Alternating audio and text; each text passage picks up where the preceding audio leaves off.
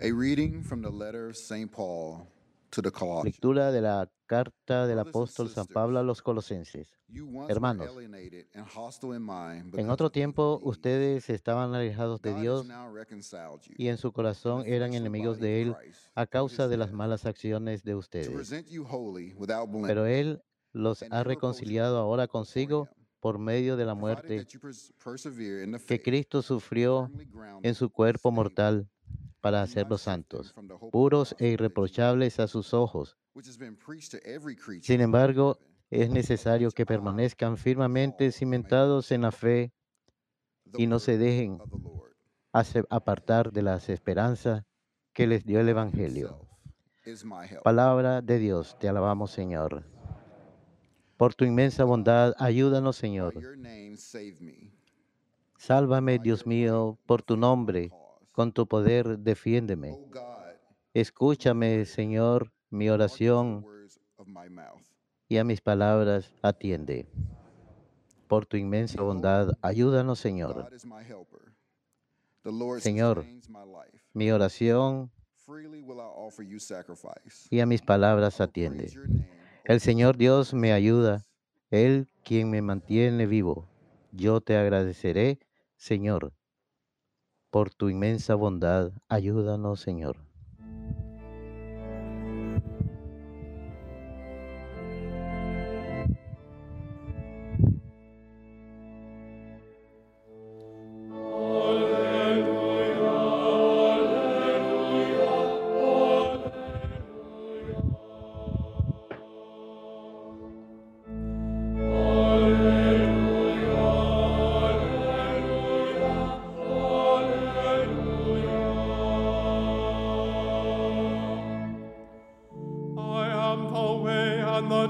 Yo soy el camino, la verdad y la vida.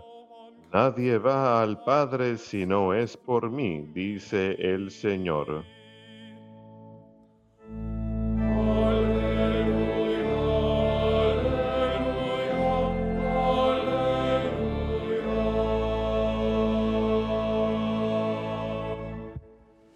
Dominus vobiscum.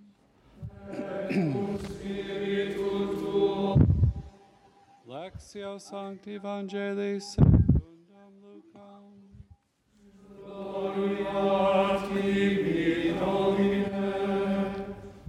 While Jesus was going through a field of grain on Un sábado Jesús iba atravesando unos sembrados y sus discípulos arrancaban espigas al pasar, las "Why restregaban entre las manos y se comían Sabbath?" los granos. Jesus said to them in reply, "Have you Entonces, unos fariseos les dijeron, ¿por qué hacen lo que está prohibido hacer en sábado? Jesús les respondió, ¿acaso no han leído lo que hizo David them, "The una vez que tenían hambre, él y Sabbath." sus hombres? Entró en el templo y tomando los panes sagrados que solo los sacerdotes pueden comer, comió de ellos y le dio también a sus hombres.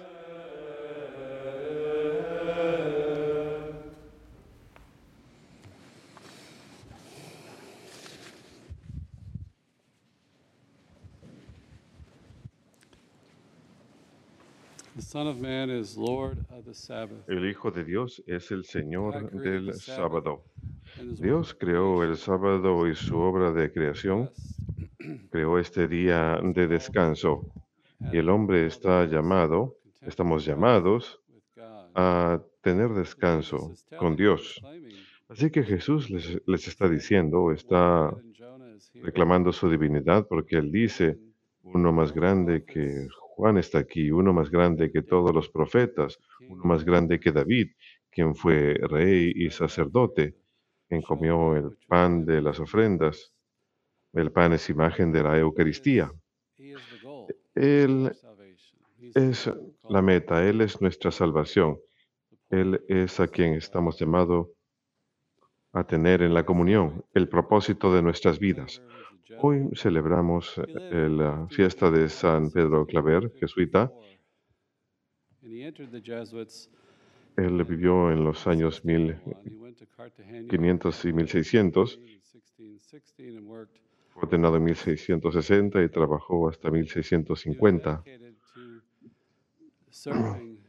Estuvo dedicado a servir a, a los pueblos africanos esclavizados en Colombia, en Sudamérica, el Caribe. En aquel entonces,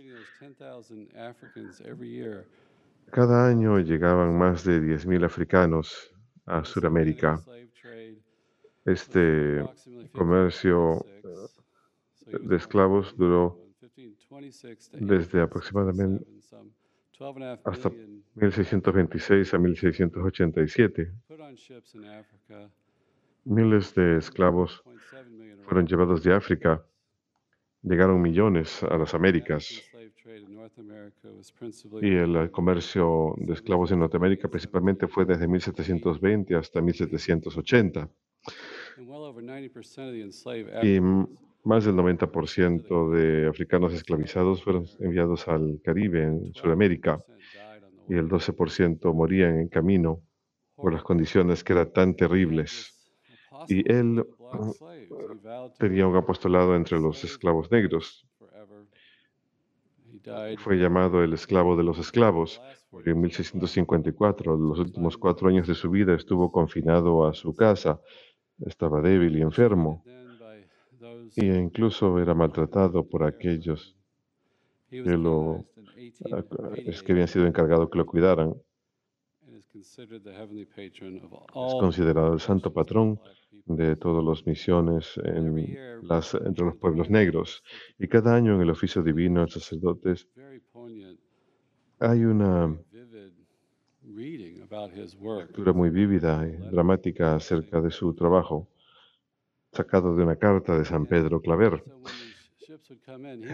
Muchas, eh, cuando los barcos entraban, él subía a bordo porque muchos morían, había muchos enfermos durante el transporte y solía rogar frutas, panes, cualquier cosa que podía llevarle a las personas. Tenía la ayuda de traductores. Trataba de darle a todos algún tipo de cuidado. Él, él escribió, la alegría en sus ojos cuando nos miraban era algo digno de ver. Así es como les hablábamos, no con palabras, sino con nuestras manos y nuestras acciones. De hecho, a pesar de estar convencidos que estaban, habían sido transportados para ser comidos, nos, sentábamos al lado de ellos y les lavábamos sus rostros y cuerpos con vino y hacíamos todos los esfuerzos para expresar las emociones que naturalmente tenga calmar a los enfermos. Después de esto empezábamos una instrucción elemental del bautismo por el maravilloso efecto del sacramento en el cuerpo y el alma. Se calcula que él bautizó a unas 300.000 personas. Y esta imagen tan oscura de personas que no tenían nada, habían sufrido horriblemente, tenemos la imagen de la salvación. El don de Jesucristo y su obra redentora. San Pablo diría en la primera lectura de hoy que nos reconciliamos con Dios a través de la muerte de Cristo. Así que Él perseveró en la fe tenemos esta reconciliación en el cuerpo de Cristo, dice él, que Él sufrió y murió por nosotros, que nos da la Eucaristía para compartir de esa redención y ser transformados. Eh, Cristo. Venció el reino de Satanás y nosotros hemos de trabajar para extender esa victoria, para promover el reino de Dios en un mundo que a veces es muy injusto y hacer presentes esos efectos de la redención en el mundo de hoy. Hace poco leí una... Creo que nunca había leído esto, pero Juan Pablo II, cuando Juan Pablo II estuvo en la Jornada Mundial de la Juventud en Roma en el año 2000, el año de jubileo, que fue un punto tan alto de su pontificado, él habló de ello como una meta particular para él como papa. Cuando En aquel entonces él leyó unos hermosos mensajes a los jóvenes presentes. Él dijo, es Jesús a quienes ustedes buscan cuando sueñan con la felicidad. Él los está esperando con, y, si na- y nada más que ustedes encuentrenlos les satisfacerá. Él es la belleza a la que ustedes se sienten atraídos. Él es el que le provoca ese sed de plenitud que no les permitirá transigir. Él es el quien les insta a dejar atrás la máscara de una falsa vida. Él es el que lee en vuestros corazones sus más genuinas decisiones, otras las decisiones que otras personas tratan de acallar. Es Jesús quien aviva en ustedes el deseo de hacer algo grande con sus vidas, la voluntad de seguir una idea, to allow yourselves to la negación de permitirse ser aplastados por la mediocridad, la valentía de comprometerse humildemente y pacientemente a mejorar, sea ustedes mismos y a la sociedad, haciendo al mundo más humano y más fraterno. Él nos fortalece para que no seamos aplastados por la mediocridad, a que nos comprometamos a algo mayor. Él es el único capaz de satisfacernos. En el mensaje de la Jornada Mundial de la Juventud para aquel año antes del evento, él habló acerca de la cruz de la Jornada Mundial de la Juventud, que para mí es algo siempre muy conmovedor en los- estos eventos. Creo que mide como unos eh, 11 metros de altura.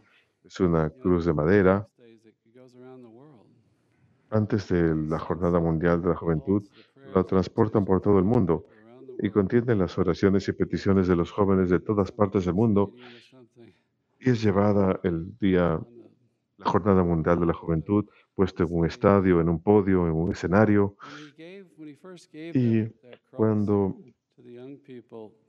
él le dio esa cruz a los jóvenes, creo que fue a mediados de los ochentas, él dijo, les encomiendo esta gran cruz en madera pidiéndoles que la lleven por el mundo como señal de amor que el Señor Jesús tiene por la humanidad y que lo proclamen ante todos, que solamente en Cristo, quien murió y resucitó, hay salvación y redención.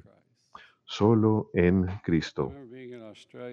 Recuerdo haber estado en Australia para la Jornada Mundial de la Juventud y la habían puesto en una tienda justo fuera de la catedral que está en una hermosa colina en Sydney, Australia. Y esa tienda, la gente iba, era una gran tienda, y se ponía a rezar en silencio. Era palpable el poder. Cristo estaba presente de manera extraordinaria y su poder redentor. Y la gente rezando ante esa cruz. Así es como somos redimidos. Juan Pablo diría, lo que distingue la fe cristiana de todas las demás religiones es la certeza de que el hombre Jesús de Nazaret es el Hijo de Dios, el Verbo hecho carne, la segunda persona de la Trinidad que vino al mundo. Esa es la convicción de la Iglesia desde su principio, cada vez que canta el misterio de nuestra redención. Eso es lo que lo hace singular. Dios se hizo hombre, lo divino y lo humano se unieron, la persona de Jesucristo, la encarnación. La historia de la humanidad, a pesar de estar marcada por el mal y el sufrimiento, la palabra final le pertenece a la vida y al amor, porque Dios vino a habitar entre nosotros de manera que nosotros pudiésemos vivir en Él. Él nos sacó de la esclavitud del pecado y hacia el reino de Dios. Él le diría a los jóvenes, a veces nos podemos ver llenos de desánimo e incluso podemos pensar que es imposible cambiar, ya sea las cosas en el mundo o en nosotros mismos.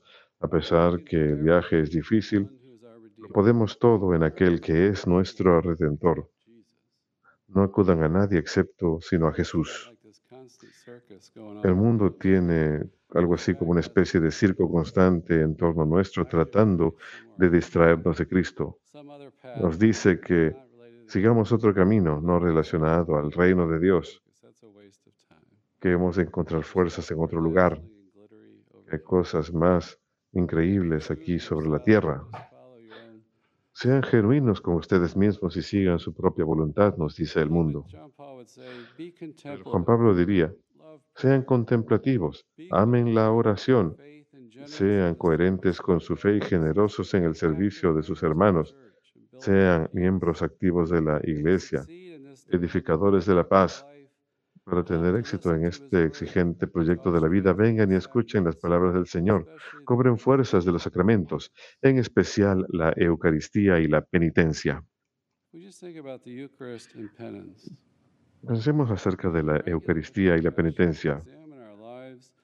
Debe ser algo regular junto con la confesión, examinar nuestras vidas, lo que las iglesias nos enseña, meditar acerca de los mandamientos y enfocarnos no en nosotros mismos ni en lo que está ocurriendo a nuestro alrededor, sino más bien cómo es nuestra relación con el Señor. Esto es algo vital. Arrepentirnos, convertirnos. Tenemos los sacramentos para poder examinar nuestras vidas y hacer cambios y luego recibir la Eucaristía. Ambos son canales de gracia para nosotros, pero la Eucaristía en especial, cuando recibimos el eh, cuerpo, sangre, alma y divinidad del Señor, ¿cómo no podemos cobrar fuerzas de ello? El Papa hizo un llamado a los jóvenes que están discerniendo el eh, sacerdocio, diciéndoles cómo el mundo necesita sacerdotes con corazones puros para que actúen en el santo sacrificio de la misa.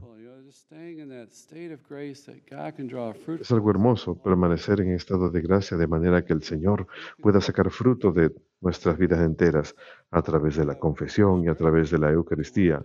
Tenemos la fortaleza para edificar una civilización de amor. Tenemos la fortaleza para abordar las injusticias.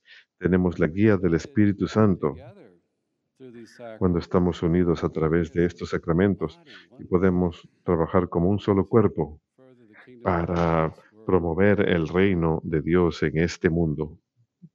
San Agustín dijo que el puente no se ha quemado, sino que los santos lo han cruzado y han llegado al cielo. Nos han dado el ejemplo de vidas generosas transformados con Cristo en servicio de su reino. Hagamos nosotros lo mismo.